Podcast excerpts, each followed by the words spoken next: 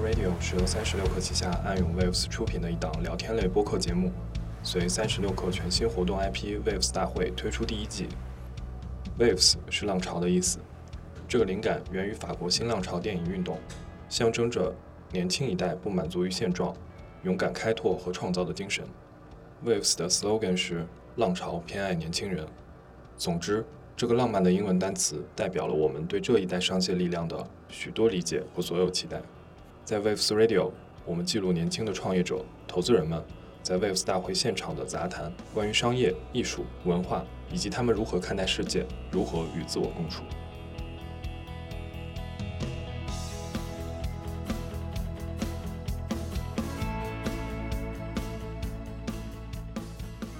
Hello，大家好，我们是暗涌 Waves。欢迎收听最新一期的 Waves Radio。本期我们邀请到了枫桥资本创始合伙人常新和华丽智城湾教育创始人 CEO 于燕，来和我们一起聊一聊消费这件人间冲动的事儿。本期的主持人是暗涌作者徐木星。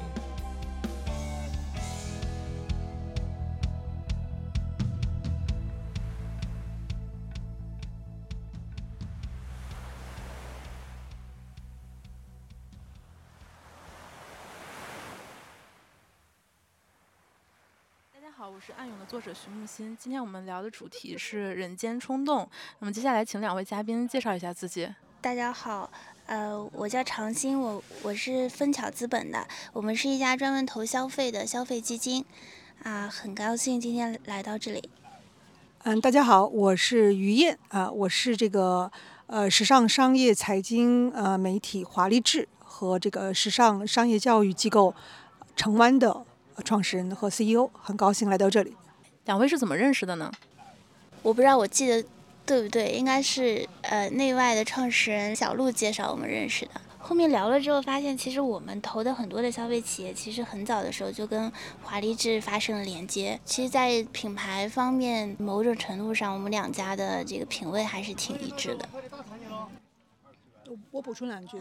呃，那个小鹿，因为我们最早都是真格基金投资的，呃，就是天使种或者种子投资的，然后我们大概是二零一四年，呃，一五年就认识了，呃，然后呢，后来呢，就是，呃，我们也见证他们的发展，然后小鹿有次跟我说，呃，他遇到了一个特别知心的投资人，就是枫桥资本的长新，而且他特别特别年轻啊，因为我是七零后的，七零什么我就不不就不跟大家说了啊，然后但是呢，我觉得我经常新聊的话，我觉得他特别的。呃，怎么说呢？他的成熟度和他的这个沉稳性，超过了，远远超过他这个年龄，哎。然后后来呢，也就他他所说的，我们也有很多的交集啊，比如说他们投的这个皮蛋啊，我们他们他们也是参加了我们就是举办的时尚创业大赛，当时也得了头奖，还有还有其他一系列呃前前后后的项目。然后就的确呢，因为那个时候我们可能都是比较早的关注到所谓叫时尚消费，或者说是带有一定美学属性的消费。品牌的，我们是从媒体和做呃大赛、做传播和做教育，他们是做投资，呃有的多少有一点点这个呃比别人早早去呃感觉到这个还没有热起来的，或者可能现在也不是最最最热赛道，但是一直持续有一定温度的这样一个特殊赛道啊。好，对，其实我们基金投的比较有名，比如说像泡泡玛特。后来追溯起来，那个燕姐应该是可能是比我们更早认识到汪宁的，啊，所以其实我们在投资里面已经算是投资人中已经算是比较早的投资人了，结果他们比我们更早。那是二零一四年，我们第一次做这个时尚创业，还不是大赛，是路演会，然后请的王宁啊。然后呢，他当时还没有找到这个潮玩这个领域。当时我记得他拿了很多那个毛绒玩具。然后 当时在座有些投资人，然后所有人都有点莫名其妙，说这个这个是有投资价值的吗？但后来他就是越来越成熟，越来越优秀。在他那个从成熟，从越来在变得越来越成熟的这个关键节骨眼上，就遇到了呃长兴和他的合伙人啊。长兴对于燕的第一印象是什么样子的呀？我觉得燕姐她是做时尚。我本来是在见燕姐之前，我我会觉得说，呃，时尚媒体，因为华丽是报道了非常多国外的一些奢侈品啊，然后时尚相关的一些公司，我会觉得燕燕姐是看上去一个非常 fancy 的人吧，但结果她是一个实力派，看上去 朴实，所以这个是有是有落差的，嗯。哎，我们现场好像是一个 girls talk，但其实两位作为女性消费者，同时呢也是消费行业的深度从业者。那么你们两位最近有没有对什么事情或者什么产品有过那种很强烈的冲动呢？啊，我今年的生活有一个变化，就是年初的时候生了一个女儿，啊，然后呢，嗯，然后母婴的产品呢对我来说像是打开了一个新世界的大门。我觉得一定程度上来说。呃，这个购买的这个这个行为是，一定程度上是让我重新燃起了购物的热情，啊，我，嗯，就是可能是出于职业的一个习惯吧，嗯，我几乎买每一个品类都要做很多的功课，然后从一些母婴的大件到，比如说最近在研究的辅食的一些小件。我都花了很多的时间去研究，然后看到了很多很出色的、很虽然很 niche 的，但是非常好的公司，啊，然后通过购买获得了很多的快乐。啊，我甚至非常的夸张的，我买了非常多的绘本，然后每一个绘本的故事都是经过我自己挑选的。然后我甚至连我女儿，我女儿现在只有三个月，我已经把她两岁和三岁外出时候的户外服装通过代购都已经买好了。我其实如果反省一下，非常冷静的说，呃，这个购买行为已经不是为了我的女儿，其实是完全是满足我现在的这这这样一个状态。哎呀，我可能属于不消费一族吧。这个，因为平常都研究太多的奢侈品牌、时尚品牌，呃，看他们都带有一定的距离。我觉得呢，呃，从我这个年龄来说，的确会越来越关注呃健康啊。比如说呢，我我 最擅长的购买就是呃各种靠垫儿、腰垫儿，还有各种 能够帮帮助我，包括这个呃什么瑜伽垫啊。但是我不是练瑜伽啊，我是各种就是需要。呃，做一些伸展啊，就是基础的这样的。但是我觉得我对他们都有一种感情，我觉得他们真是能够帮助我。当当我觉得他们能够帮助我，呃，更好的度过余生的时候，我就觉得，呃，我会就交托给这些。当然也是随着我对于呃健康养生的知识不断增加，啊，呃，也当然也碰到了一些小的问题，比如说膝盖有点小毛病啊，或者是怎么样，哎，然后就开始突然对自己的。呃，健康更加知觉。当然，我之前也算是一个养生派，但是因为创业嘛，所以还是相对粗糙一些。但是感觉呢，未来呢，一定要真的是要工作，所谓的老生常谈，就是工作和生活的平衡一定要做好。哎，对我感觉燕燕姐很健康啊，喝水，然后点菜的时候也也都是就是还挺健康的。哎，这个我跟大家开个说说个说个故事啊，就大家我们老觉得好像只有中国人喝热水，对吧？后来，我终于打破了这个，因为我看了一个 Prada 的那个就是创始人 CEO Miu Miu Prada 的一个一个讲讲话。他说：“我从小，他说人家说你怎么养生？说我从小我的妈妈就告诉我，早晨第一杯喝热开水，要跟任何人还说。我说太好了，这跟我的想法是跟我的习惯是一样的啊。其实也嗯，我觉得很多就是一些朴素的养生道理，其实也对。呃，就是，但是说说句不该说的话，其实很多是不需要花太多钱的。对。哎，所以燕姐，你在创业之后，你的对消费的冲动和欲望是直线下降的吗？没有，我觉得还稍稍提高了一点的，因为我觉得我是一个生活是比较粗糙的人啊。其实，既然很多人问我，因为我以前一直做金融，做做财务，为什么你会做时尚和奢侈品？我说就是因为我不太就是自己个人消费不是特别在意这些东西，所以我看，因为我们自己的华丽智，还有我们的一个实时推出的一个实时信息平台叫华丽通，就是每天滚动播报全球，呃，特别是中国的品牌商业动态。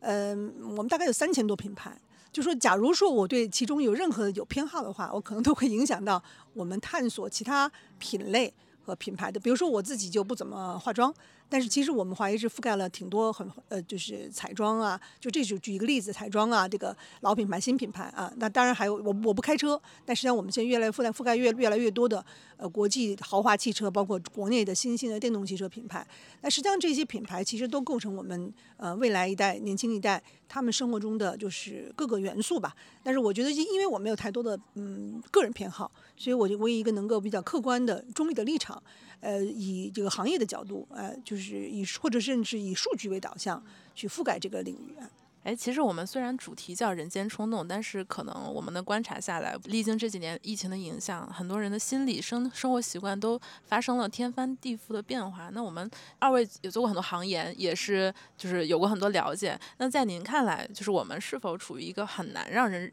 燃起这种冲动欲望的年头呢？我觉得的确，疫情三年给大家或多或少生活里是带来了很大的变化的。嗯，我们感受到了什么叫失望，然后也感受到了，也有了很多很很很不一样的体会跟处境吧。但是我觉得，如果我们今天讨论的这个这个这个欲望和冲动，如果把它做一个比较广泛的理解。是一种我想要干什么，把我的生活就是让我自己感受更好。如果从物质上面的消费来说，呃，我们的确是在经济支出上面是有一些谨慎的，但总体我们的冲动的量和欲望量，呃，似乎没有减退太多。啊，我自己是这样觉得的。没有减退是吗？嗯，有影响。有影响。对。物质上面，特别是物质上面，因为会觉得，会觉得对未来的环境可能，嗯，更没有安全感了啊。但是我觉得我们可以用其他的方式去，去，去，去替换。就总的来说，我们对生活的这种，这种，这种想要做什么的这种欲望，啊，我觉得影响是不大的。这是您作为投资人在做田野调查的时候感受出来的吗？我们可能花钱更少了，比如说我们。嗯，周末花很多的时间，以前可能会做一些 shopping 啊等等。那我们现在把时间花在户外，其实一样是在做事情的，只不过我们的方式可能有一些变化。我跟大家就是透露一点数据吧，嗯，因为呃，我觉得这个只是说消费热点它不断在转移，呃，肯定在某些支出上，可能以前可能自己大手大脚的地方可能会反省。但有些东西呢，就特别我们覆盖的这个叫时尚和奢侈品啊，如果它不是那种就是叫网红性质的，而是它具有一定的经典性，或者说是具有一个让人非常渴望的长久有对让人们有一种吸引力的这样的一个属性的话，呃，其实它对经济的呃这个周期不是那么敏感。因为我知道最近有一个很小众的香水品牌第一次进入中国，呃，它的第一家店，据说我我。就是那个数据是大概是一天现在能够销售几十万啊人民币啊，然后呢，现在而且很多的这个自来水，但是我但可能也可能是一个它刚刚进入中国市场，嗯，但是从呃从这个你也可以折射出来，呃，这个如果从单从这一点是完全看不到呃经济放缓或者说人们的欲望，所谓消费欲望减少的，那其实呢就是这个东西呢，呃，它是一个很复杂的，因为我们的时尚消费品类是非常细分的。每一个不同的品类有呃高中低，还有不同的风格、不同的定位，呃，在每一个阶段都会有这样或那样的风格和那样的产品能够击中某些特定的消费者。那么现在消费者他是的确是因为互联网嘛，他们的知识越来越多，他能够找到分析出自己想要的东西啊，可能越来越多的少受，越来越少的受外界影响，哎，那所以呢，我觉得现在品牌其实都越来越呃，就是注重传播自己的。呃，品牌故事，然后发掘自己的亮点，通过文字、图图片，然后活动、视频等等。像我们，像我们华丽通，呃，现在呃最早是每天监测到五十多条品牌的中国销，现在一天现在已经快到一百条了。那实际上这么多品牌花这么多钱做这么多的活动，还无论是开店还是营销还是寻找代言，那我只能从他们的动作反映出说这个市场它一定还是呃有很大增长空间的啊，否则品牌都不傻，他们是通过数据来决策的。嗯。我我我觉得其实，呃，如果任说有任何影响的话，还是大家更珍惜和热爱美好的生活了。嗯，我觉得其实我们中国已经到了一个，已经走过了那个物质匮匮乏的那个年代了。就大家对消费这件事情，就物质上面的消费，消费完了带给自己的快乐这件事情，其实它是在递减的。呃，我记得我们有个创始人跟我讲，他说他有一段时间去他的用户家里去做调研，他发现，呃，这个用户啊，所有的快递都是堆在门口，他没有去拆。啊，然后呢，我家对门有一个小姑娘，她是天天回家的，但我观察，她连快递都不愿意拿回家里，她都是堆在门外面，然后她可能就一周，她把快递全收进去拆一次。我自己也有这样的体会啊，就是购物这件事情带给我的快乐，呃，大部分时间在下单的那一刻，就寄到家，其实我拆开来已经远远没有过往几年带给我的那种快乐了。但这个快乐总体在消失吗？我也不觉得，就可能在转移吧。嗯，我就我觉得这是社会发展到一定阶段一个必然的过程。嗯，我我再说一下，因为刚刚咱们提到的这种包裹，那实际上是假定它是呃网上消费。那因为现在很多的产品，包括日就是日用日用产品，还有一些呃就是在网上主推产品都是网上销售了。其实网上网网络销售就是它有很大的冲动属性，而且比如你你去，而且有的时候它也没有特别强的计划性。还有呢，它相对来说客单价偏低一点，然后你买了就买了，然后所以你其实对它没有什么感觉。这就是可能这就是为什么呃我们所覆盖的所有的奢侈品牌都特别强调说，呃他们最重要的战场还是在线下，因为他们希望走进门店慢慢去体验，你慢慢去下这个决决策。然后但是呢，一旦下了，哎你会为你的这个决策呃感到。呃，欣慰，因为你觉得你买了一个你自己渴望的东西，然后你也会，呃，不断的再回来买。他并不希望你一个因为一个冲动，哎，买了一堆，然后再退掉，或者说像这样根本就不打开，说明什么？说明你对这个东西其实没有那么强的渴望，而只是呃，因为某种刺激，或者说降价，或者说是呃怎么样怎么样，你冲动性购买了，哎，所以这个当然这个这个我说的这是一个比较细分的品类了，就是奢侈品啊。那其实你也可以看到，品牌其实特别在意的，就是说你到底是因为什么动机购买我，你会不会有真正的复购？哎。欣姐刚才说的那个快递的事情，我觉得还挺好玩的。我想补充一个问题，因为可能我自己也是深有感触，就是确实快乐就是在下单的那一刻。那其实不仅在我们日常的语境中，在文化的语境中也是如此。就比如说我们看很多影视作品，《欲望都市》一个购物狂的自白，呃，其实我们很很多时候女性消费者经常会被标签为非理性购物狂这类型的情绪化消费者。那想问二位的是，从商业的角度。如何看待这种情绪化消费，以及在现实中女性消费者的画像是否跟就是很有有所不同呢？嗯，我觉得这是一个应该从呃可能跟社会文化有关的一个问题。其实女生生来就是会感受，因为在这个这个文化的影响之下，生来她就是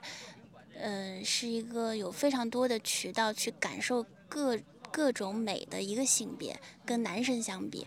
呃，我前两天跟我一个朋友以前的一个同事聊天，呃，我说我这边有很多小宝宝可能没有穿过的新衣服，我说要给他还有一个月就要出生的儿子穿，然后他就跟我讲，呃，他说好啊，我说你等到一百天你自己缓过来之后，你就可以给他买一些你自己喜欢的漂亮的衣服了，然后他就跟我说，他说儿子有什么？要穿漂亮的衣服呢，这不用啊，就是能穿就行了，啊，他有这样的一个话术，哎，我觉得其实，呃，因为我们女生从小就是，啊，可能会对服装啊、各种啊影视作品啊、文学作品中，我们对美丽这件事情是从小有感知的，并且经过了非常多的训练和影响，所以我们自然会对美的东西啊，就是有非常多的去追求。啊，所以呢，呃，当然这随之可能会带来一些，呃，另外一个层面的影响啊，就是说我们可能会对自己的美丽也会非常的在意，然后啊，甚至会会会会有一些过多的负面的影响，如果这个程度比较过的话，嗯，所以说我们天生就是能从购物中得到快乐的。啊，这这也导致说女生就可能是所有的消费群体中，嗯，就是商家品牌方追逐的最主要的一个人群啊。但我觉得男生他也有就是喜欢购物的，就大家那个点可能是不大一样吧。比如说我家里，嗯，我是从来不进厨房的，但我老公他是做饭的。啊，后来前段时间我们家来了个育儿嫂，她发现我们家的酱油有二十多种酱油。二十多种酱油。对，就是因为她的兴趣点，因为她喜欢做饭，她的兴趣点就在那儿。然后我后来进了厨房之后，发现厨房的东西真是全部被塞满了，各种的吃的。我发现他那个吃的都是从各种公众号、各种非常小众的地方搜罗过来的，只要能快递到家里的那种，啊，各种各地的美食。然后光酱油啊，各种什么有机酱油、手工酱油、各种味道的酱油，我分都分不清楚的酱油有非常多种。这就是类似于女生的口红啊。所以我觉得其实是一样的，对，我觉得其实是一样的，但他就是没有有什么花在心思放，呃，放在这个衣服上面。我觉得这甚至就是从小男性、女性，呃，被这个社会影响的一个结果。我觉得总的来说，你你从刚才长青讲这个例子就看到。这个消费的潜力有多大，对吧？其实还是在于，就是新一代的年轻人，就慢，就是他们这一代人跟我们这代人又已经完全不一样。他们的生活的颗粒度、细致的颗粒度，呃，非常细，就等于每一个细分领域，比如说牙膏，可能过去的人可能所有人都用那么两三款牙膏，然后到我这儿呢，可能再细一点，再到。呃，年轻人他可能有每个人就能能找到自己的偏好，他们对自我喜欢什么、自我希望成为什么样子的认知是非常清楚的，而且呢也相对个性化。当然，我也觉得，呃，这话也不该不可一概一概而论。我觉得在我们那个年代，其实大家很少去从众去追。那么从众的去追一些星，当然其实可能是没有条件了，没有互联网。那现在可能很多那个，呃，我我其实蛮震撼，看到什么五月天的那个现场，什么黄牛票炒了多多少万，呃，但我想呢，就是说可能现在人都有两面性吧，有从众的一面，也有个性化一面。但是无论是从众也好，还是个性化也好，这其实背后都隐藏着呃消费的一个一个契机，就是更加细分，呃，更加个性化啊，更加呃具有呃审美水平的这样的一个消费。还有就是对更加具有鉴别能力，那其实无论是你鉴别酱油的呃差别，还是鉴别口红的这个色号，呃，这个也是我不能理解的啊，就是口红，我我觉得。呃，任何一个现现有品牌的口红，我觉得已经足够用了。我经常很奇怪，为什么突然又冒出一个什么创新的色号啊？这个这这些，但是这是我不能理解的，并不意味着它不存在啊。可能它不仅存在，而且是呃蓬勃发展。那其实我们可能越来越能难理解不属于自己这个范畴的人的消费的偏好。但是呢，呃，你要明确的知道他们是存在的，而且在蓬勃的发展着。我们每个人都有自己的盲区啊。其实我们在座的，也就是有很强的代际的差别。像刚才燕姐其实说了自己是七零后，欣姐是。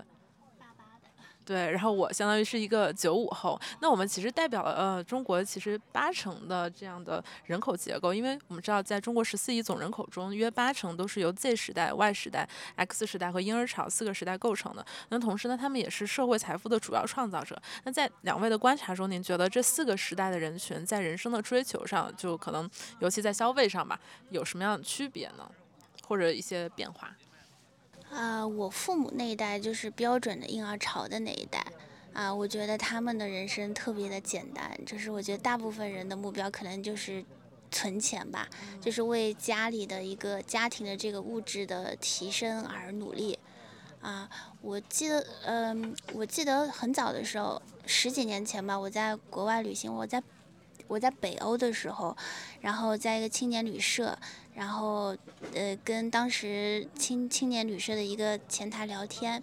聊了很多。然后他突然问我，他说：“啊，你爸爸妈妈是干什么的？”啊，然后他说，他后面又问了我问题，他说他们的兴趣是什么？我就傻了，然后我就想了半天，我说赚钱。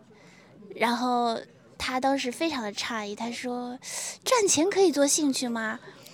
嗯，我说，那除了这一点，我也不知道他们喜欢什么，啊，我觉得他们是这样的一个，但我觉得他们，因为他们的是他们存他们生活的那个时代，呃，是一个非常有正反馈的时代，所以我感觉他们的人生是比我们后面这几代来说更不容易迷茫的那一代，因为他们的追求是非常一致、非常简单、非常像阶段性目标一样可以达成的，啊，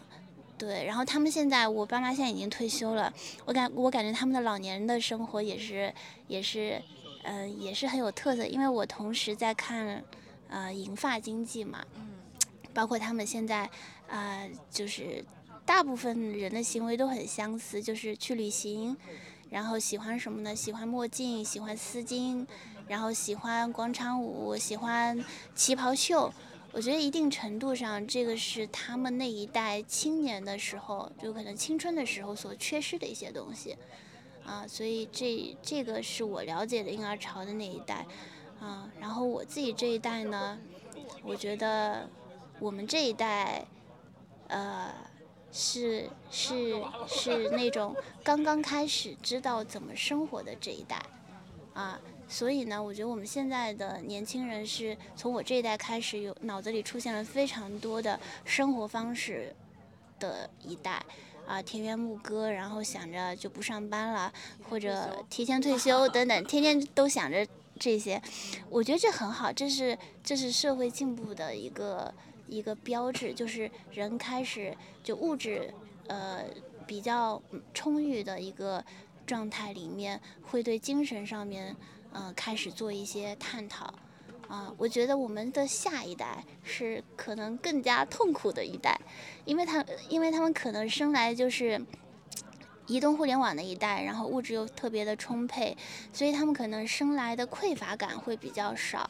啊，我觉得两个需求吧，一个是物质的一个需求，一个是精神上面的需求。一旦物质的需求被满足之后，人去追求这个精神的需求，其实精神的需求是一件比较难的事儿，啊，所以我觉得他们那一代可能是生来就就是这样的一个状态。其实刚才欣姐就是讲了两个点吧，就是一个是我们的父辈那一代人，他可能更有更不迷茫，因为他们会获得更多的正反馈。那一个是我们的这一代，就可能生长在物质比较充足的年代里面。所以那这两者，您觉得当下像我们这种年轻人，觉得嗯可能低欲望或者想躺平、想提前退休，是因为呃恰恰是因为这个这种物质更富足了呢，还是没有像父辈那样得到了很多正反馈呢？呃，我觉得两个两个原因都有，嗯，对，但是现在都都在说田园牧歌，我要躺平，但我觉得，呃，就是当大家在说我要躺平，我要田园牧歌的时候，到底在说什么？就，呃，你真的想要田园牧歌吗？比如说我们今天三十六课这个大会办在了一个离北京很远的地方，我们在这儿其实生活成本非常的低。就是说，你是否真的自洽要田园牧歌啊？那如果你的需求真的很少，你非常自洽，当然过这样的生活，当然也是一件很好的事情。我觉得难的是自洽。我这是个好大的话题啊，而且也很难用几个现象去概括一代人，甚至 即是一个时间段的人。呃，我觉得任何一个年代都有它不容易的地方。呃，那比如说我们那个年代呢，呃，物质肯定是很缺乏的。而且呢，选择是很少的。你，你，我我知道，啊啊，我知道三十多岁以后才知道还有可以创业这回事儿，对吧？那你实际上只能是面临被大公司呃去选择，然后去国企，或者后到我这个年代开始有外资企业。但实际上你能做的也很有限啊，就是一个就是螺丝钉啊，或者说是你去爬这个呃 corporate ladder 去追求晋升啊。但实际上我觉得呃。到我这个年，我创业是非常非常晚的，呃，但是我觉得呢，现现代年轻人他其实最大的优点，最大的优势是他有 N 多选择。对，你可以在国内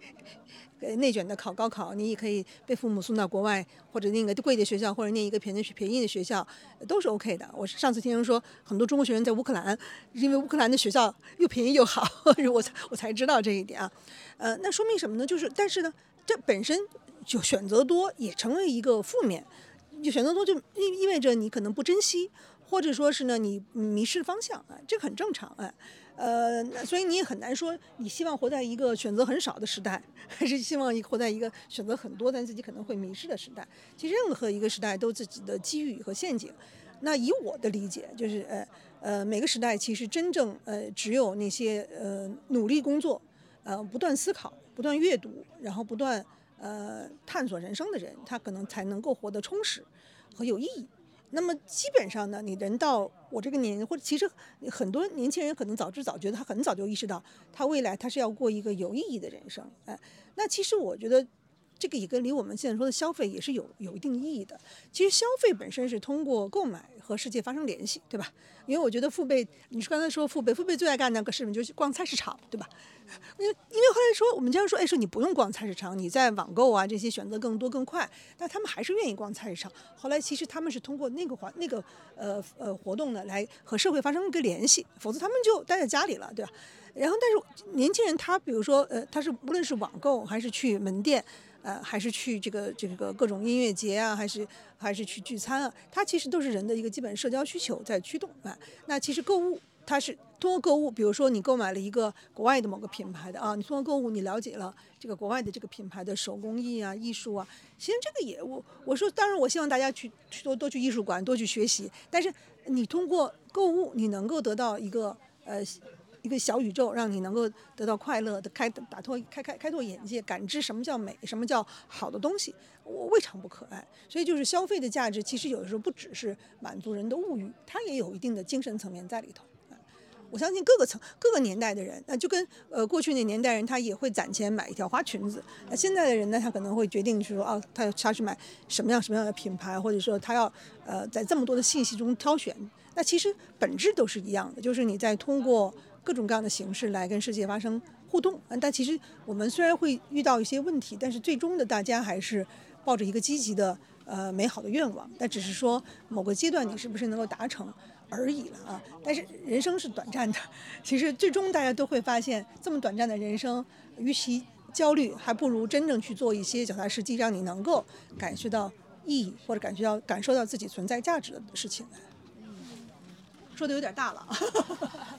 对，其实燕姐说的很对，这个问题是很大，所以我们就用一个比较。呃，比较细的切面去解构这个问题。就比如说，我们现场坐着三个代际的人，像我们这个这一代年轻人呢，可能在网上很一个很流行的话题，像在豆瓣小组里面，我们有躺平小组，有低欲望小组，有不消费小组。这代年轻人的特点，有可能就是，嗯，部分年轻人吧，对于买车、买房、结婚都几乎没有兴趣啊，宅家文化，三餐从简。那从更大的命题呃下面来讲，就是大前研一之前有一本书，就叫《低欲望社会》，社会书中曾经描述过日本社会的普遍现。实陷入低欲望社会啊，人口减少、超高龄化、失去上进心、失去欲望等等。那他可能也跟中国当代的年轻人有一定程度上的映照。就想知道两位的不同，从不同代际的这个视角来看，怎么看待我们这一代年轻人呢？或者这一代年轻人做出的这样的选择呢？我我我我觉得日本的那种低欲望啊。就我觉得可能跟我们中国现在的这种情况还有一点差别。其实日本的经济是到达过一个非常高的高度，然后又下来。我觉得低欲望可能会有几个情况哈，一个呢就是这个人可能生来就有，要不就是曾经有过，或者就是说他想要的东西离他现在的这个这个状态太远了。是这三种情况，我觉得我们现在的中国好像跟日本的那种又又是有一些差别的啊。中国现在的年轻人，你觉得你你你觉得属于这三种吗？我自己就是最后一种吧，就是想要的东西离现实太远了，是它是和我的现实的能力有所差距的，并且它可能不是我这一个人的问题，是我们一代人的问题，也就是高企的房价和难以 cover 的生活成本。嗯，对，从这一点来说呢，呃，的确是有一定的相似。其实这个也是全球年轻人，我觉得大家都遇到的问题吧。你说放在放在其他国家，其他国家是不是买房没那么早啊？就就中国中国可能大家嗯，希望在很年轻的时候就是有一些房产啊等等，嗯，可能会有这样一个差别。我我其实。经常听人大家引用这本书啊，但其实我没有看过这本书，我只是会观察到一些事实，就包括日本，日本人真的不消费吗？日本人真的低欲望吗？因为我们看，呃，奢侈品牌很多的都会报告他们每一年的业绩，其实特别是最近几年，日本的奢侈品消消费稳中有升，而且还挺不错。哎，那我也的确在日本的时候听到说，呃，在日本的那个。呃大地震之后，最近一次大地震之后，有人就是呃特别反省，呃把把买买过的这个买的买买到的这个高级家具退回给卖家，说我不要钱，我就是不想要这些东西了。哎，这各项个性的话都是有的。我觉得正是因为日本是一个比较可能发达、经济发达时间更久的社会，他的每个人可能更具备呃就是独特性，哎，就每个他的选择是很独特的。但是呢，我觉得很难用以以偏概全。呃，那以如果想了解一个市场的情况，我觉得最好是用数据来。那如果你去采访某个个体，呃，这个个体可能他会情绪化，甚至他表达的都未必是他真正想的，但是他希望表达给你一种某种情绪。呃，我其实并不特别，呃，我觉得社会学研究有它的价值，但是对于呃消费研究，社会学研究有的时候会误导啊，就是就像很多人会说啊，就而且关键是他很经常是你通过调查一些样本，你会以偏概全，或者你会愿意去追求那些给你带来更加。呃，新鲜感，或者说让你觉得哇哦的，你你感觉的这样的一些结论，哎，但实际上，呃，太阳底下没有什么新鲜事。我就说，从日本，日本的这个奢侈品消费，而现在很多奢侈品，呃，那天有一个投资巧克力品牌的一个投资人告诉我说，说你知道全世界消费巧克力最多的国家是哪吗？就是日本。我说是啊，我说日本我可以理解，因为日本是一个送礼文化，大家喜欢各种手办，巧克力又是很好的手办，但日本人从来不会宣传，对吧？然后你你你你你，所以他们他们卖的最昂贵的巧克力，他们说我们的市场最卖的最好的就是日本，而中国都还其次，哎，中国可能对这个巧克力的认知还没有到，所以我觉得这个哎，你如果不跟这样一个品牌去交流。你会得到的都是那些大而化之的这种这种结论，或者说是某些呃自以为万能的某某学家的他的得得出的结论。呃，因为我们是呃我们考察我我们华丽智考察呃观察这个奢侈品市场，是观察消费市场都是以品牌为单位的，因为我觉得品牌是这个世界上最有生命力的一个消费的呃载体啊。那么我通过观察这些品牌，我知道就是任何事情都是在任何时机。其实都是因人而异，因品牌而异，因企业而异，哎，呃，没有办法以偏概全。然后，当然你说经济的上行和下行的确会有有一定的影响，嗯，但是呢，为什么奢侈品牌在经历了这么多次打击，从九幺幺到后来各种金融危机，很多次打击，包括新冠打击，噔噔噔都弹过去了，都反弹过去了，有的是真的是超级微微型反弹，但是现在又呃有点呃 overvalue 了以后下来一点，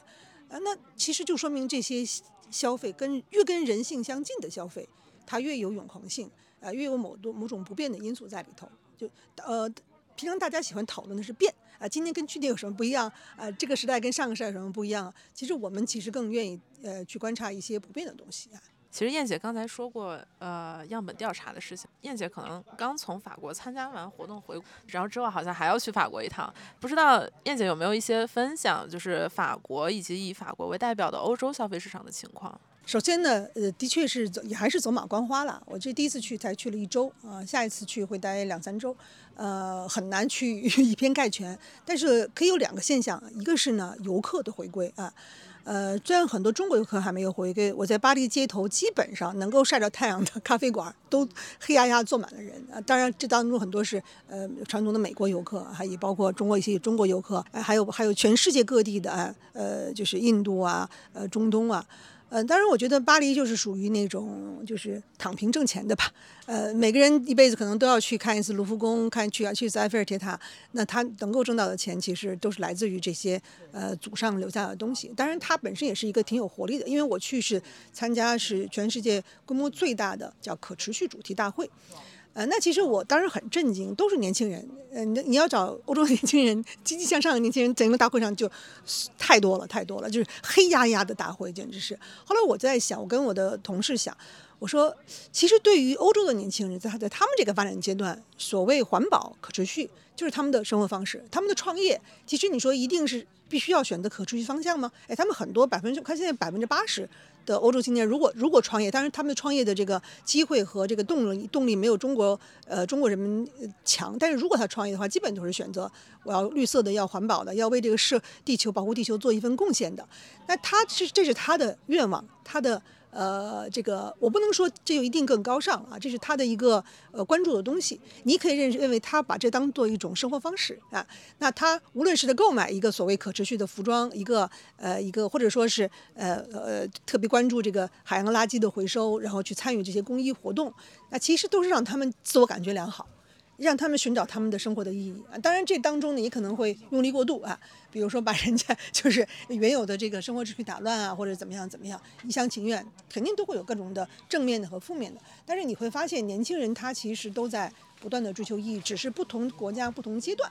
他有自己的不同的热点哎。所以你说当地的奢侈品消费有多少是靠当地年轻人推动的呢？我相信一定没有那么多啊。但坦白讲，也不完全是低欲望。一个呢是他们的确就是欧洲经济呃一直是不是那么不是那么呃不是那么好吧？年轻人其实他的呃他工作他可以可以找份工作，但是这个工作的上升空间通常是有限的啊。呃，同时呢就是他们如果有什么脑子的这里面的热点的话，那一定是跟就是 sustainable 可持续相关的，这是他们现在所处的一个阶段啊。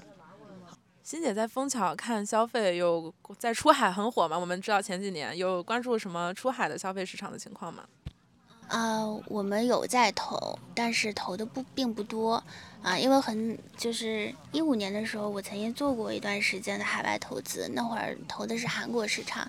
啊，但是还是感觉到我一个中国人，其实，在海外虽然虽然比如说语言是可以的，然后看的公司呢。呃，当时我们看比较成熟的公司嘛，但其实都是一个比较呃隔靴搔痒的一个状态。VC 如果是去做判断的，我们其实呃在现在这个阶段投海外市场呢，我们还是其实很难去感知一个一个在。比如说，在一个中阶段的公司，它未来在那个市场的发展，因为就是就是看趋势是看不准啊，所以我们有在布局，但是不是投的非常的多，嗯，也有投，我们去年就投了两个，投了一个，嗯，做耳机的，就不是那种 TWS 耳，就是那种不侵入的耳机吧，啊，然后还有一个是也不是头戴式，就是类似，呃，如果韶音是骨传导嘛，我们用了另外一种声学的。解决方案啊，然后还投了一个海外的游泳池的一个呃，就是清理的机器人。哦，这个涂征总好像跟我说过，就是他对那个印象还很深刻。他觉得好像只有在欧美这样的市场里面，他会有泳池机器人的需求，就是所以才会在这样的一个市场里面投到这样的一个项目。反之，你如果在中国，可能就这个很难会涨起来，感觉也很 有地域性。对对对对对，肯定这是一个很还比较成熟的一个市场，而且已经有两家上市公司。我们找了一个可能比较比较好的团队和产品。就是我们和日韩同在东亚东亚文化圈，那这会使得消费出海在日韩更具潜力吗？那反之，如果在欧美啊、中东、非洲等区域，新消费出海出海是否更容易会出现一些水土不服的情况呢？我觉得日韩的商品已经非常的成熟了。我在那会儿一五年在韩国做投资的时候，我就有一个强烈的对比感，就是其实韩国那个社会，它的消费品各个呃各个层次的消费品已经非常的丰富跟充足了。我觉得日本是比韩国更没有机会的一个市场，所以我们中国其实要做这两个国家，其实是。一件比较难的事儿，除非你是一个完全新的东西，比如说我们泡玛特在那边卖的还不错，因为它是一个新的东西。你拿我们一些既有的这些品类去和他们做 PK，啊，其实还是一件蛮有困难的事儿啊。然后从出海这个效率来说的话，我觉得美国还是最大的一个经济。一个消费的国家，我们中国可能是第二，所以呃，一般的创业公司，它如果同样的时间和精力，首选还是花在啊美国市场啊，因为比如说我们现在之前会炒得很热的东南亚啊。欧洲各种国家，嗯，大家遇到的问题呢，就是说，呃，国家太小了，一个个都是割裂。虽然看起来啊，整个东南亚是一个很大的一块区域，但是你真的做进去，你每一个国家都得有团队，都得去花时间和精力，所以这个时间这个投入上面可能可能没有那么的划算。我们再说一下东亚市场吧，因为刚才可能我们在聊中国的这一代低欲望的时候，我们也聊起来大前研一的书，然后我们也聊起来中国的这一代年轻人他可能不婚不育躺平。那我们这里有一组数据啊，就是在日本二零二二年的时候，一点二六的生育率创下历史新低，那韩国又以二零二二年零点七八的生育率处于连年降低的趋势。那这样面对这么持续走低的生育率，您觉得日韩的消费欲望是否也同样处于走低趋势呢？因为我们觉得就可能结结婚生子还是人这一辈子最大的消费嘛，然后可能还在跟他和中国进行一些对比的话，呃，我觉得生结婚和生育其实是一个非常复杂和综合的问题。即使在幸福感最高的北欧的国家，它那个生育率都是非常的低的。呃，生育率最高的，如果如如果我没有记错，比如说到五以上的、六以上的，应该是类似于像尼日利亚这样的国家。啊，就是生育可能是一个劳动力的一个代表。我觉得中国生育率走低，其实是一个。它可能是成为一个更文明的社会的一个代表，因为可能生育这件事情真正的回归了它本身应该有的一个意义，这是一个主动选择的一个一个事儿，所以这跟消费可能还是，嗯，还是有一些差别的。然后韩国的这个这个生育率低，对，它是好像是年年最低啊。它可能是因为那有很多的问题啊，就比如说呃育儿的一个成本，然后女性在职场的地位极其低，然后整个社会也觉得就是男权思想非常严重啊，所以这是这个综合作用之下导致这个国家生育率。反而我觉得韩国是一个欲望特别高的一个国家，就中日韩三国，我觉得从性格上来说，中国是。是是在中间的，日本的呢是。日本是属于一个特别克制，韩国是一个非常热情的民，能歌善舞，喜欢吃辣，然后他们有非常多的搭讪的文化，因为他们是一个非常热闹、非常有欲望的一个国家。在消费上面，他们的公司，他们的消费品公司非常注重新品，因为所有的韩国顾顾客都想要新品，所以从这个现象上就能够看出，他们其实对消费这件事情反而是非常的爱好的。燕姐觉得，就中日韩这三国的生育率和他们之间的消费冲动之间有没有的关联是是怎么样的？我刚才听长青学讲，我学到了好多。哎，因为其实就是我坦白讲，我从来没去过韩国，我不可能了解韩国人的情况。但是我觉得呢，其实把这三个国家放在一起对比，呃，有点点不不妥啊，因为中国太大了。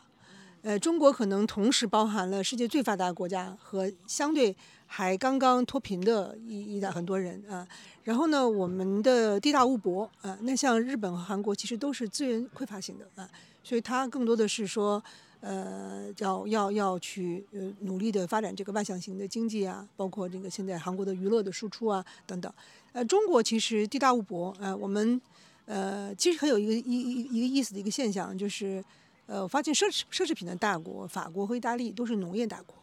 我们中国也是农业大国，农业就是呃丰饶的物物产啊。然后其实我们无论是从呃吃啊穿啊都可以自给自足，还可以能够享受到各种吃的乐趣啊，或者是这个，但肯定大家就虽然大家说日餐怎么好，现在那么多人追捧日餐，但我觉得日餐有点就是说呃就是这个形式大于内容吧。呃，那其实中国最最好的美食其实还是在中国啊。那但是呢，就是呃其实这个都让我们天生的对消费很渴望，因为我们知道。有各种呃时，南方有各种时节的蔬蔬菜啊，还有各种的呃是河鲜啊、海鲜啊，就是各种山珍啊、海味啊。那其实这个就是从吃这一件事情上，就已经培养了我们这个民族其实对于呃生活的热爱和对于呃消费，就所谓的消费消费，其实还是。跟生活相关嘛？我热爱生活，我才会消费嘛。我消费并不只是一种社会现象，它是发自内心的。你对生活有热爱，哎，你喜欢这个，喜欢那个，你自然会，哎，去注重自己的生活的点点滴滴，然后因此而产生了消费的需求啊。所以我没有任何的 担忧。其实我非常赞同刚才长信讲的，就生育率降低是这个社会走向文明的一个标志啊。而且呢，就是我是从 中国只有八亿人口的时候过来的嘛。然后我明明，当然那个时候经济没有现在这么发达了，但是我真的觉得那个时候，呃，每个人的所在的空间都是大一些的，哎，然后你会觉得，呃，不像现在这么拥挤，哎，然后天也稍微蓝一更蓝一些，哎，但是呢，现在天更蓝了，比因为这个环境治理也没有没有过去的风沙了，其实总的来说都是环境都会变得更好，但人们呢，其实，呃，会有各种各样的选择。那我我最近认识一个。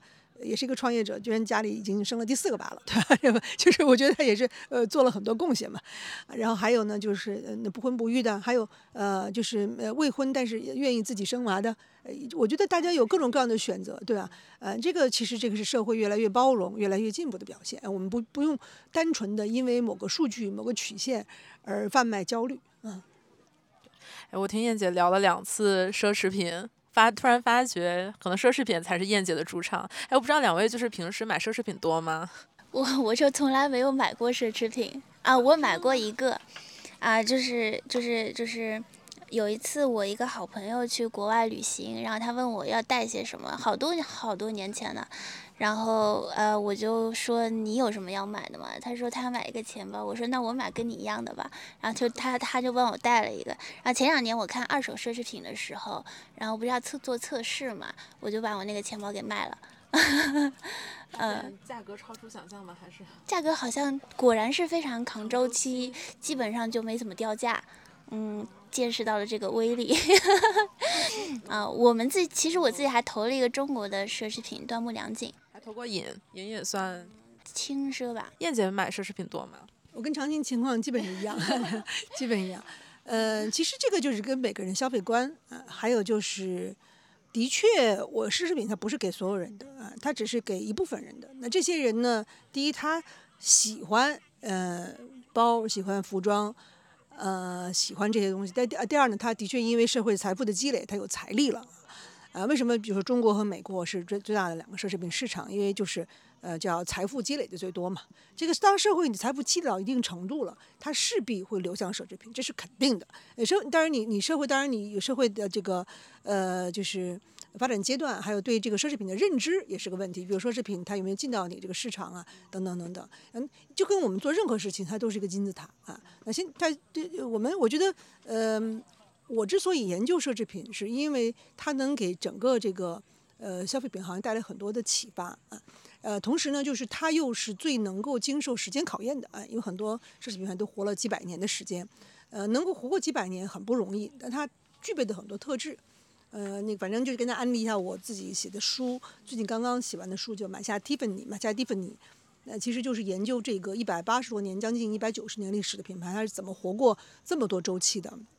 然后又被呃就高价一百五十八亿美元的这个价格出售给呃 LVMH 集团。那其实这些它你理解很多关于呃商品、关于消费者心理啊，还有关于这个市场它的构成呃，如果不去了解奢侈品，还包括品牌的力量，这里品牌的力量是奢侈品最牛的一件事情。就是任何东西你只要贴上，就跟前两天流非常大家热炒的这个芬迪跟喜茶喜茶的合合作。但是我相信，如果不是芬迪。呃，那如果任何一个其他的，比如说是一个服装品牌，一般的轻奢品牌，大家都没有感觉。那之所以大家这么去热传，给这个两个品牌都带来很多自来水，那还是因为坦白讲，还是因为当然喜茶有它的群众基础，但奢侈品有一种让人们呃很渴望、很很很好奇啊，很这个很就是产生了各种各样联想的这种能力，呃，其实是任何其他品牌所不具备的啊。那这种我们现在都在强调品牌溢价、品牌的这个。呃，就是定价定定价权的时候呢，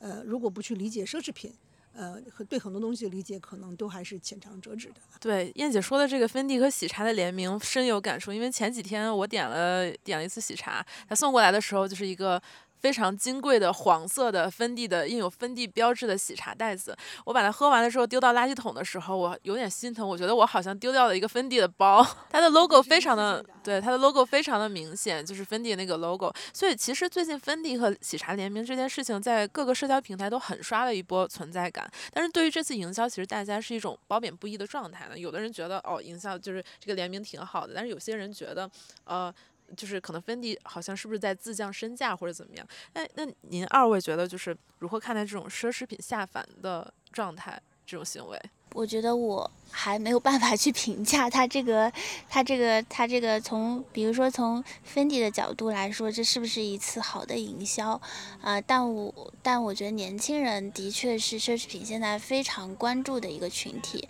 啊，刚才讲到了四个世代嘛，嗯，其实。其实，说实话，我觉得，呃，C 时代就是现在还不能成为呃各大品牌的核心的顾客群啊，但他们有这个这个这个这个人群非常重要的一个特点是，他们他们是所有的社交平台中非最爱呃最爱交流和和展现的一个人群，所以说各大品牌是。通常把他们作为一个特别的群体来来来看待的，嗯，然后还有就是年轻化呢，就是所有的品牌都是想要年轻化的，啊，这跟所有的人类的这个这个需求是一样的，所以我跟年轻的品牌做联名，呃，是几乎所有的品牌都会去做的一个尝试。是燕姐怎么看？写过这个这个选题吗？对于奢侈品牌，就是两个重要的事情：一个如何保持自己的定位，呃，能够越卖越贵最好；呃，另外一个事情就是要获取新客。呃，因为我对这个事情的印象深刻，是一个呃奢侈品牌的中国区的负责人跟我讲，嗯，他负责，他也负责台湾。他说他去了台湾，因为台湾买奢侈品的时间比我比大比大陆要久。然后他有一个名单，就他的 VIP 名单。他去了以后呢，给所有的 VIP 发了信，然后请他们来聚会，发现来了少了好多。然后一问，那些人都过世了，他就特别震震撼。他说，如果我们的品牌再不去联系年轻的一代，光靠这些老的 VIP，是他们每个人花了很多钱，但他们都有总有人人总有一死嘛。那以后我们的品牌还有没有人买呢？对吧？这个是一个很形象的。所以就是大家可以理解，奢侈品牌的他多少也有些焦虑，但同时他也有点淡定。就是这些工作做了以后，就算褒贬有 有褒有贬，但是他都通常呢也不太会因为一次两次的营销活动影响奢侈品牌的就是这个奢侈的地位啊。不会有人说，哎呦，走到路过芬迪门口说，哟，他们还刚跟喜茶合作，我我我不买了啊。当然你你可能会看到有人在社交面前这么说，但真正到你走到店里的时候，你该买还是买，你不买的人还是不会买啊。近几年，尤其我们之前说中国可能是买奢侈品很多的一个市场，也可能因为我们消费力呃很足够。但其实近十年来呢，呃，就是近十年来我们都大名鼎鼎，但是呃，最近贝恩公司发布的《二零二二年中国奢侈品市场报告》显示，二零二二年中国奢侈品市场的销售额同比下滑百分之十，而此前已经连续增长了五年。那二位觉得就是如何看待奢侈品在当下中国市场的这种表现？如果是去年的话，不知道是不是和 B。闭店有关，是啊，好，特殊时期，对，特殊时期。但是我是觉得，过往那么多年的时间里面，中国人的消费力是真的是全世界都是有名的。我们其实中国的年轻人是买了非常多。别的国家可能到三十几岁、四十几岁才买的东西，所以可能大家说现在没有欲望了。我我想说，就可能大部分年轻人该买的都已经买过了，这也是其中的一小部分原因。因为购物给你带来的快乐，你如果把它当做一个缓慢释放的一个过程，慢慢的去去去做这个事，因为购物货币本质是你是跟这个世界的一个交流嘛。啊，就就嗯，对，其实其实中国有它的消费人群的一个特殊性吧。啊，这个 很难，就是呃一一句话两句话说。总之呢，这个市场它是会不断演化的。它不会是一条直线上升的啊！如果你想每年都是呃增长百分之二十，那就岂不是叫 到到到那个太到月球上去了，涨到月球上不可能的。它都会调整，而且呢，就是有市场会变化，有些品牌会适应变化，呃，越越来越强，有的品牌可能。呃，败下阵来，可能就甚至退也退出个别退市品牌做的不好，退出中国市场也是有的。他们肯定会说啊，这市场很不好做呀，呃，这个是最近经济不好。但是我们发现有些品牌乘胜追击啊，然后加大投入，然后呢，直到只要市场一反弹，他们能够接取更大的市场份额。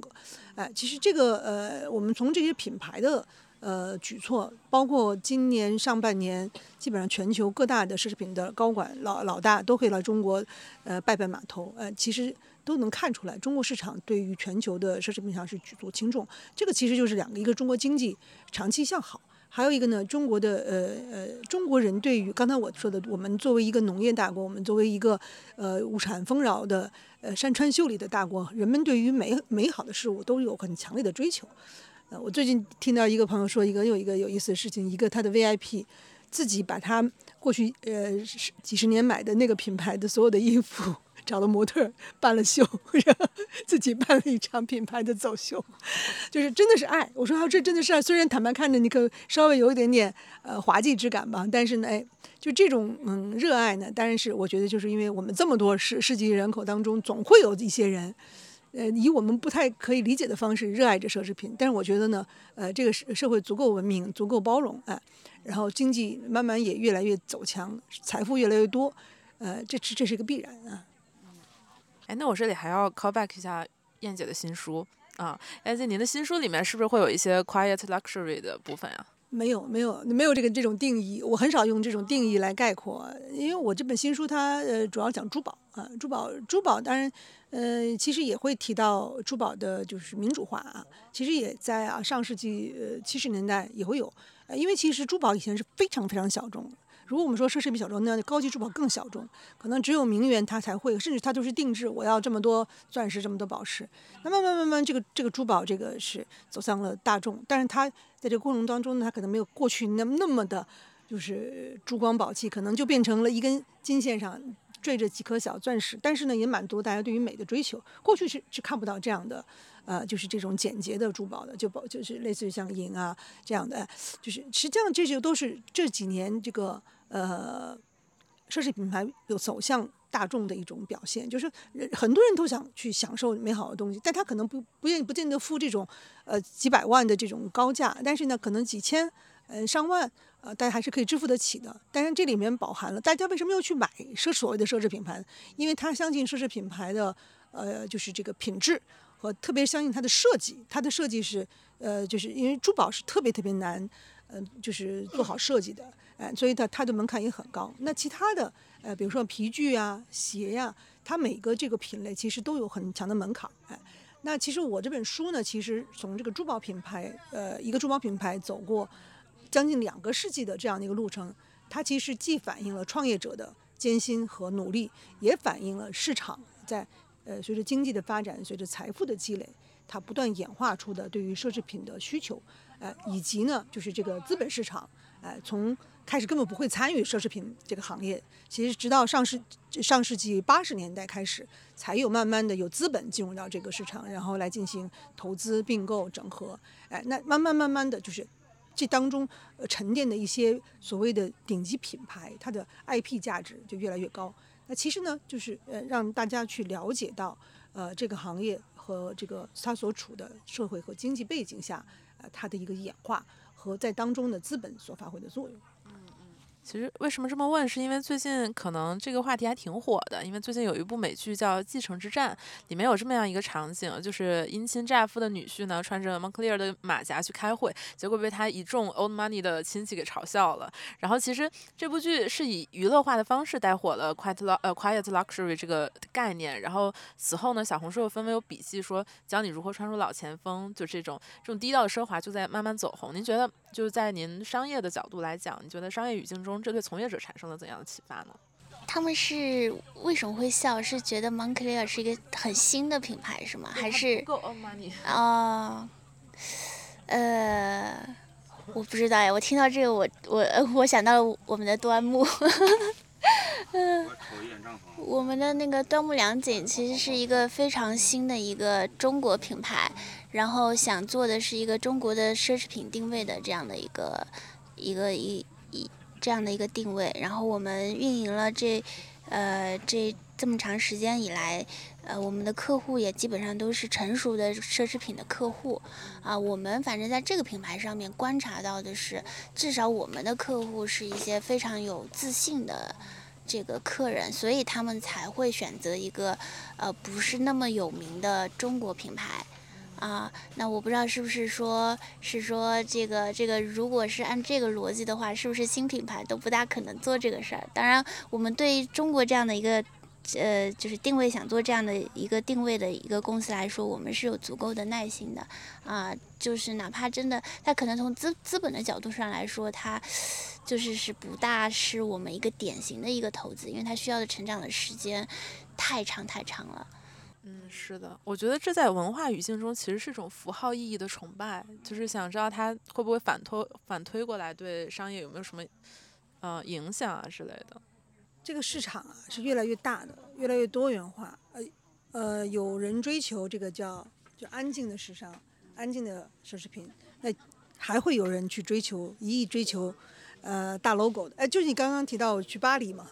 就是可能很多人觉得，就是那种路易威登老花的这种包，在巴黎，它的是不是早就被人家认为是啊，太太那个太司空见惯了？但是其实我发现还是经常碰到很优雅的这个女性啊，或者说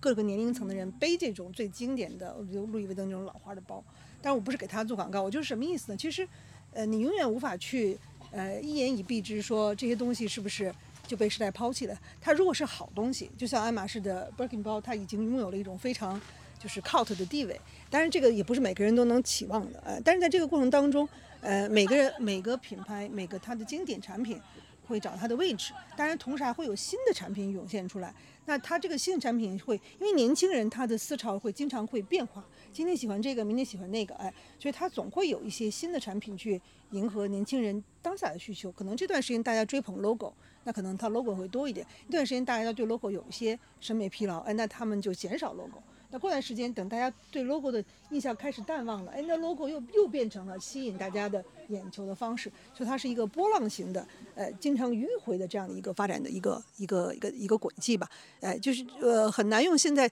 呃大家就是非常喜欢的一些名词去笼统的去概括，哎。对，其实我们聊了这么多，最后可能总结一下的话，可能我们觉得是消费降级的事情，反而是一种消费升级嘛。可能在用户的角度来讲，去更理智的、更理性的去消费，